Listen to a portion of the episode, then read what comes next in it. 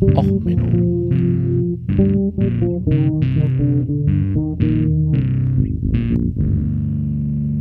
Der inkompetente Podcast über Dinge aus Militär, Technik und Computer, die so richtig in die Hose gingen. Ja, herzlich willkommen zu Och Menno, wieder einer Kriegstagebuchfolge. Heute die Folge Belarussische Ninjas drehen den Krieg. Ja, eigentlich, eigentlich hatte ich noch so ein bisschen Elon Musk auf dem Zettel, eigentlich schon seit einer Weile mit seiner ganzen Geschichte und Twitter und so. Irgendwie ist mir jetzt gerade so die Lust vergangen, weil auf Twitter fliegt einem so nur die ganze Scheiße an und um die Ohren. Aber um, bei Twitter fliegt einem immer die ganze Scheiße um die Ohren.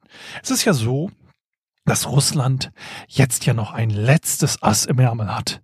Es wird ja immer wieder angekündigt, also ich nehme heute übrigens am 1.11.2022 auf. Es ist später Nachmittag. Es kann sich die Welt natürlich geändert haben. Ne? Also nur so für euer ähm, Einordnen in den Geschichtsfluss. Also die belarussische Armee ähm, ist ja eine große Armee. Also hm, hm, hm. naja, also ähm, also die Ukraine teilt sich mit Belarusland, ähm, was übrigens in Deutschland hin und wieder auch Weißrussland genannt wird, und Russland eine ähm, Grenze. Also Ukraine selber ist ja umgeben von einigen Staaten. Ne, das ist bei Ländern öfters so der Fall. Also Rumänien, Polen, ähm, Russland sind jetzt so die größten Grenzen. Ähm, und noch ein bisschen Slowakei, aber das ist jetzt erstmal nicht wichtig. Wichtig ist, dass Belarusland und Russland ähm, gute Buddies sind. Ne, also der Diktator von, ähm, der Staatspräsident äh, von Belarusland ist ein guter Freund von Putin. Ja, und ähm, es ist halt 1991 unabhängig geworden, aber seitdem eigentlich ähm, ist Lukaschenko am Amt. Ähm, also weil Präsident Lukaschenko kam 1994 ins Amt. Also 1991 ist der Staat gegründet worden und seitdem ist er in den Präsidentschaftswahlen 2026, 2010, 2015 und 2020 immer wieder gewählt worden, weil er halt einfach so ein guter Präsident ist. So, und die belarussischen Streitkräfte, die sind ja einfach unglaublich modern und unglaublich gut. Und da sind mir so ein paar Sachen von denen über, bei Twitter um die Ohren geflogen. Wie gesagt, mit allem Scheiß, der sonst so um die Ohren fliegt. Und da dachte ich, da müssen wir jetzt was zu machen. Eine kleine Anmerkung. Ich werde die belarussischen Streitkräfte ähm, mit anderen maroden Armeen vergleichen also zum Beispiel der Bundeswehr. Natürlich weiß ich, dass nicht jede Einheit bei der Bundeswehr schlecht ist, aber so ähnlich wie zur besseren Lesbarkeit einfach immer die maskuline Form der Soldaten genommen wird in allen Vorschriften, mache ich jetzt halt einfach mal das typische Verallgemeinern. Zur leichten Hörbarkeit fühlen sich doch bitte eventuell anwesende Ausnahmen gleich mit angesprochen. Aber man muss halt sagen, von allen Ländern, ähm, die Belarusland überfallen könnte. Also wie gesagt, ne, Russland und Belarusland sind eine Einheit und die sind ähm, auch ja während des Stoßes auf Kiew, weil das ist nämlich der Nachteil, Kiew ist relativ nah dort an der Grenze, relativ, wie gesagt, Ukraine, großes Land. Dadurch sind ja auch der Hauptvorstoß auf Kiew ist über belarussisches Territorium vonstatten gegangen. Und auch Viele von den Ärzten und ähnlichen Einrichtungen in Belarusland werden verwendet vom russischen Militär, um dort Verwundete zu versorgen. Ähm, das heißt, es gibt dort auch jetzt einen Fall, dass ein Arzt ähm, Sachen rausgeschmuggelt hat, um zu zeigen, wie schlimm es denn wirklich ist. Ähm, ich suche den Link nochmal raus und ihr kriegt ihn dann auch noch ähm, dazu.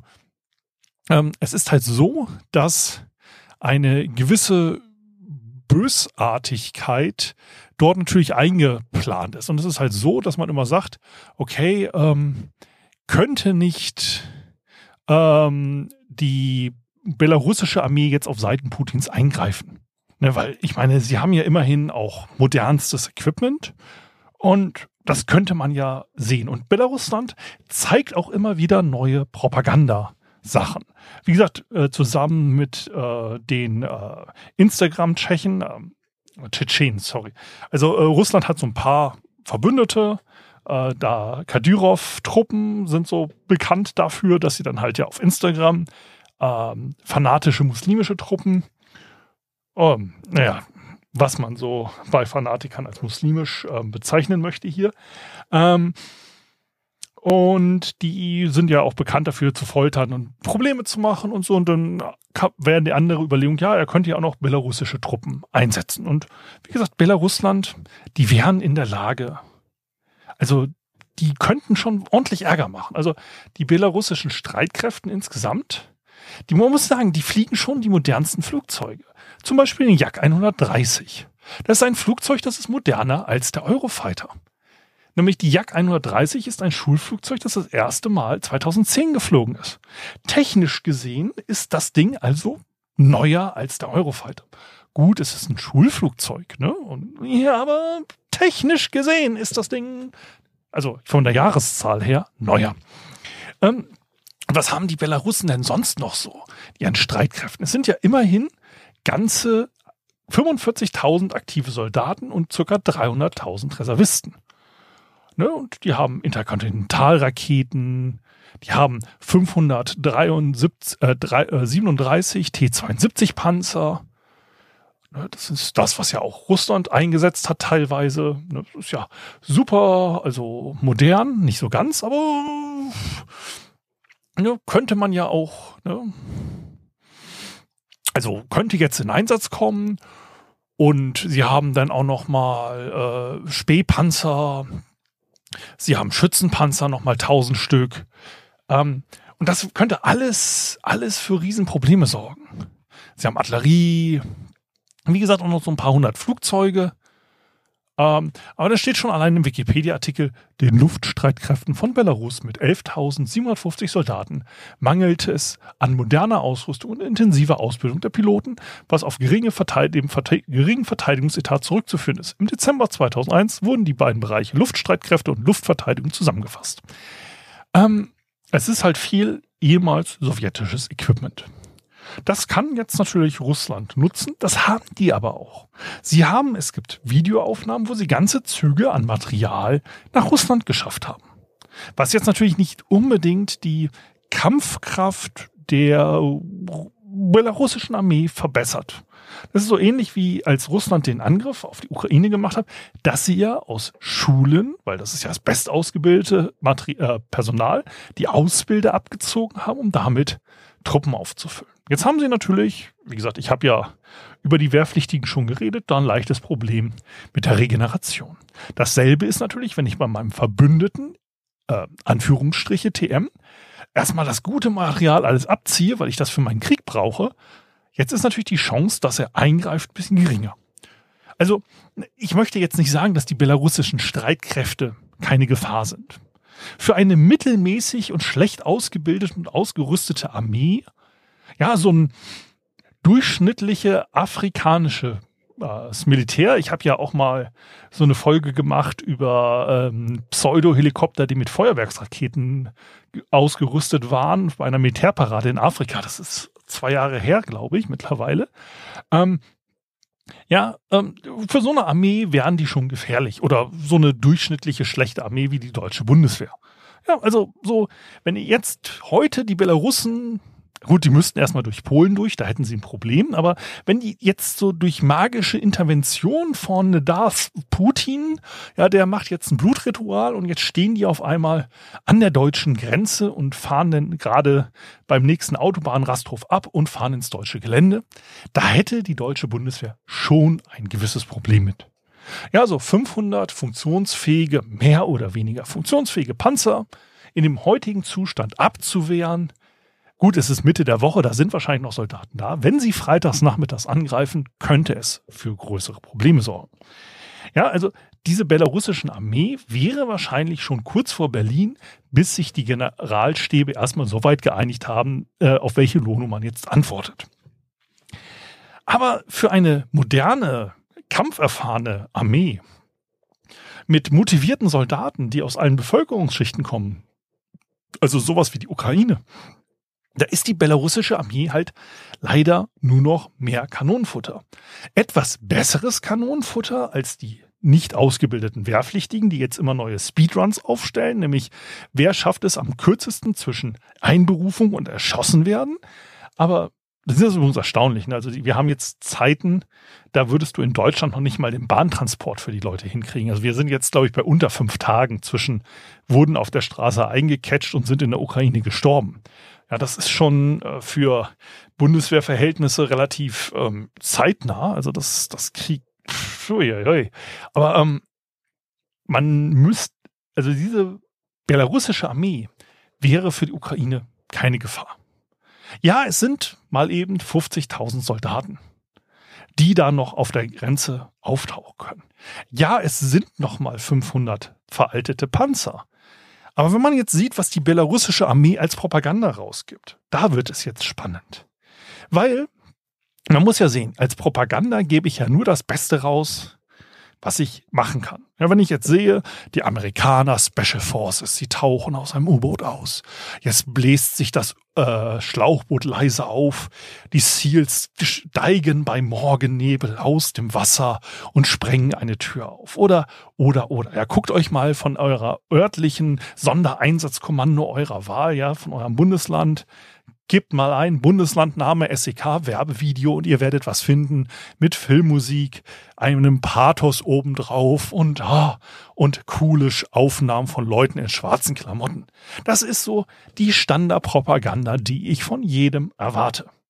Ja, ich mache auch irgendwelche Werbetermine vor der modernsten Ausrüstung, die ich zur Verfügung habe die modernste Ausrüstung, die das belarussische Staatsfernsehen zeigt, um die eigene Bevölkerung zu motivieren, dass der Krieg gut läuft, sind Sachen wie man hat Zusatzpanzer an den Panzerungen, äh, man hat Zusatzpanzerung an den Panzern angebracht, wo ich denke, jo, Zusatzpanzerung, gute Idee.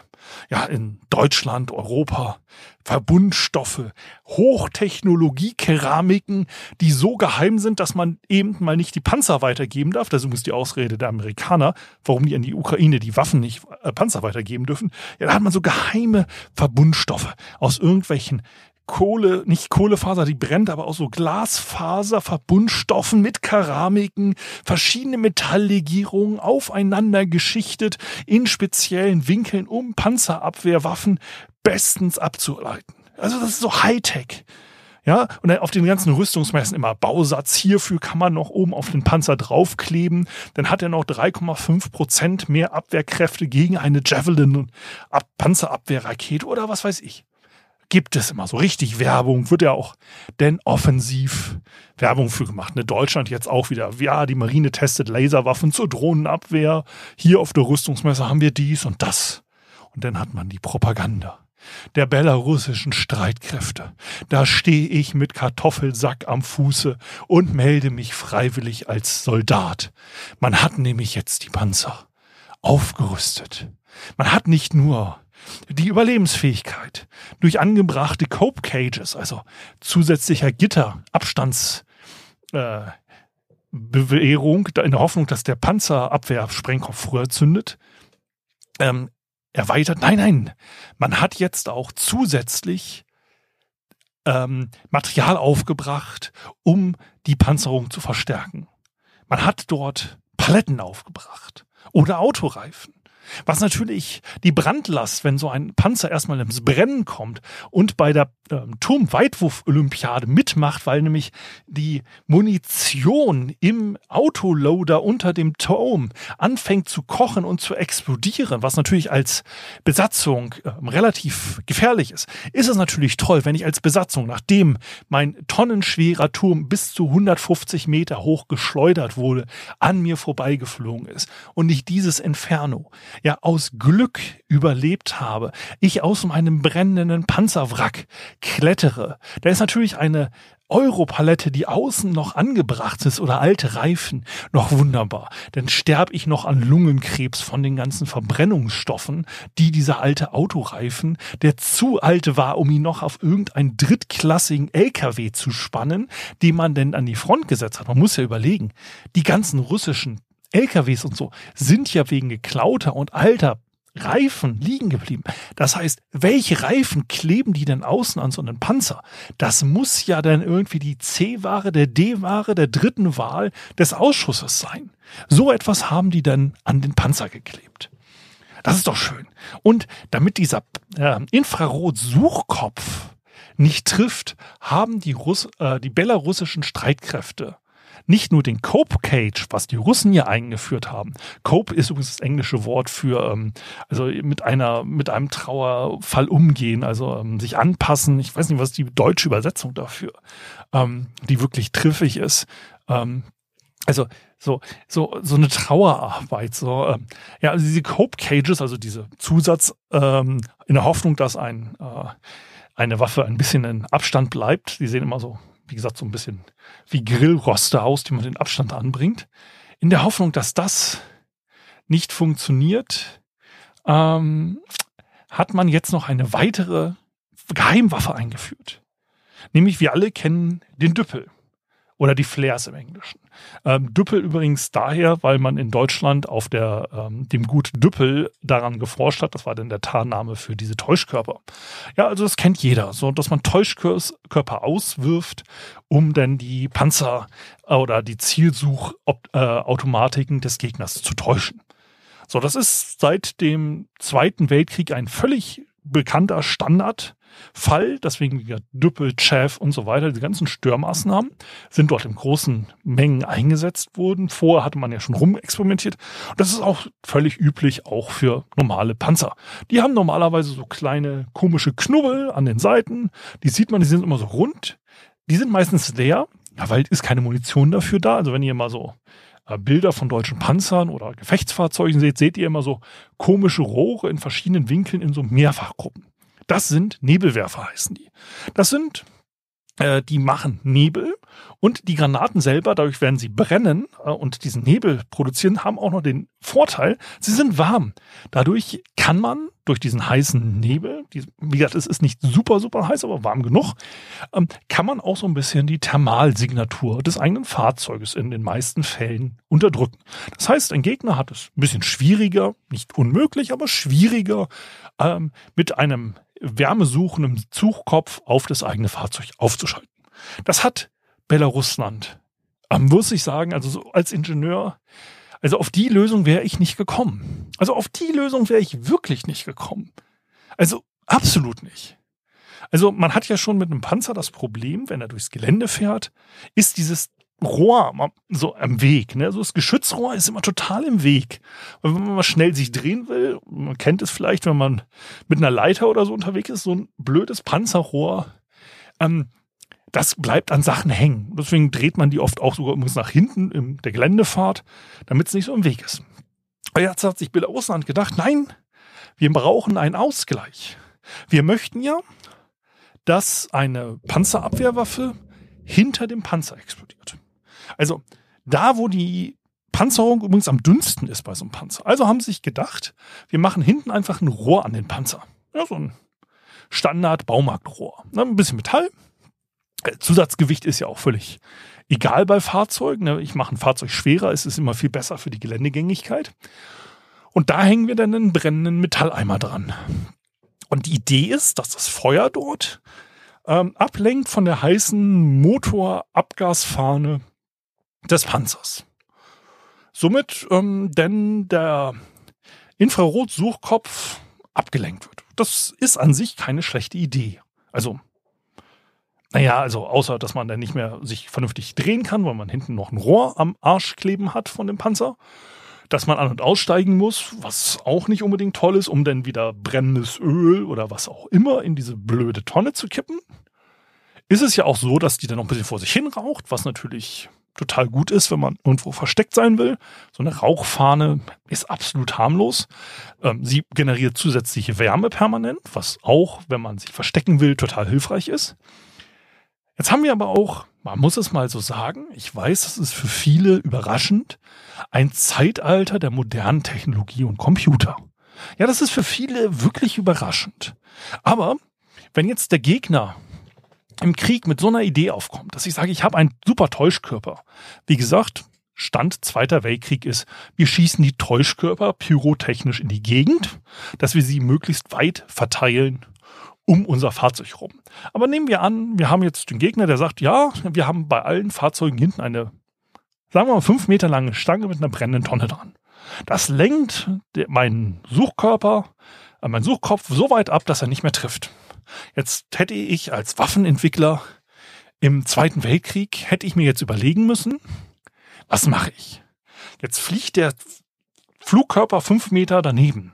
Der fliegt immer fünf Meter, der hat zwei Wärmequellen und der kann sich nicht entscheiden, fliegt zwischen beiden Wärmequellen durch.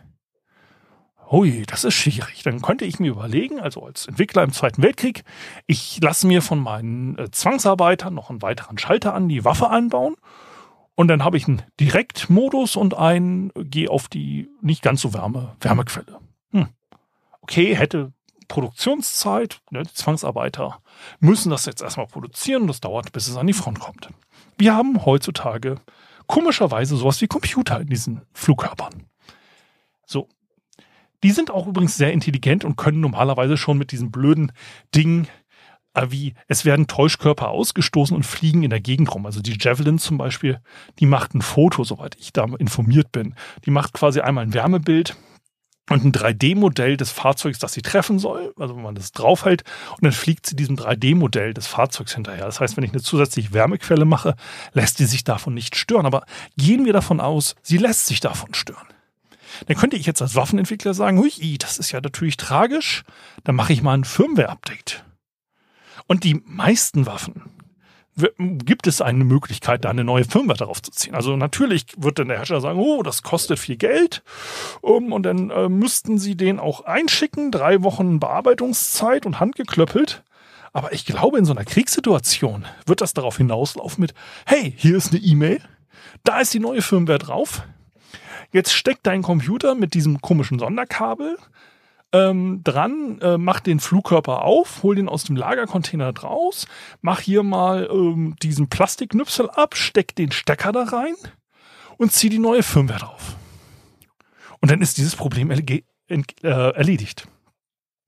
Und selbst das, wie gesagt, es ist lachhaft, diese brennenden Tonnen hinten dran. Das war alles noch nicht so weit, wo ich gesagt habe, oh Gott, oh Menno, da müssen wir jetzt mal drüber reden. Nein, nein, es war der Punkt, als die belarussischen Spezialkräfte gezeigt wurden. Die belarussischen, die absolut genialen. Also, äh, wie gesagt, die sind, die sind so modern, dass, ähm, also Russland hatte die ja auch mit neuen Waffen ausgestattet, äh, erst im Juni, aber dann haben sie wieder welche abgezogen. Nein, nein, also die belarussische Armee, die hat äh, ein Sondervideo ähm, gezeigt, ähm, wo man sagt so nach dem Motto, ähm, ja, wir zeigen es, wie männlich sie sind. Also es sind ja viele Konservative sind ja immer der Meinung, oh, diese Verweichlichung, Pronomen im Militär, das, das geht ja zu weit und immer diese Feminismus und so. Ja, die zeigen mal, was Männlichkeit ist. Die zeigen einen Drill auf einem Schützenplatz, schwarz verkleidete Soldaten mit Sturmhauben, die solche Sachen machen wie Informationen sich umdrehen, wo jeder sagt, wenn da Munition in den Waffen ist, ist das nur Blue und Blut schießen. Dann machen sie Push-Ups über brennende Ketten ähm, das Ganze dann sogar in so einer Wellenformation. Da machen sie so Cheerleader-Zeug, was so richtig männlich ist.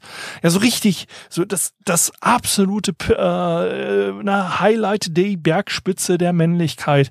Ich hüpfe über brennende Seile und mach danach Fahnen schwingend ah, zur Musik ein fahnenwedelndes Cheerleader-Formation und dann hüpfe ich noch und schlage irgendwie auf Sachen ein und hau mir gegenseitig in den Bauch. Also ganz ehrlich, wenn ich das vergleiche zu irgendwelchen Videos über GSG 9, gibt's jetzt, ne, war ja wieder ähm, hier Jubiläum.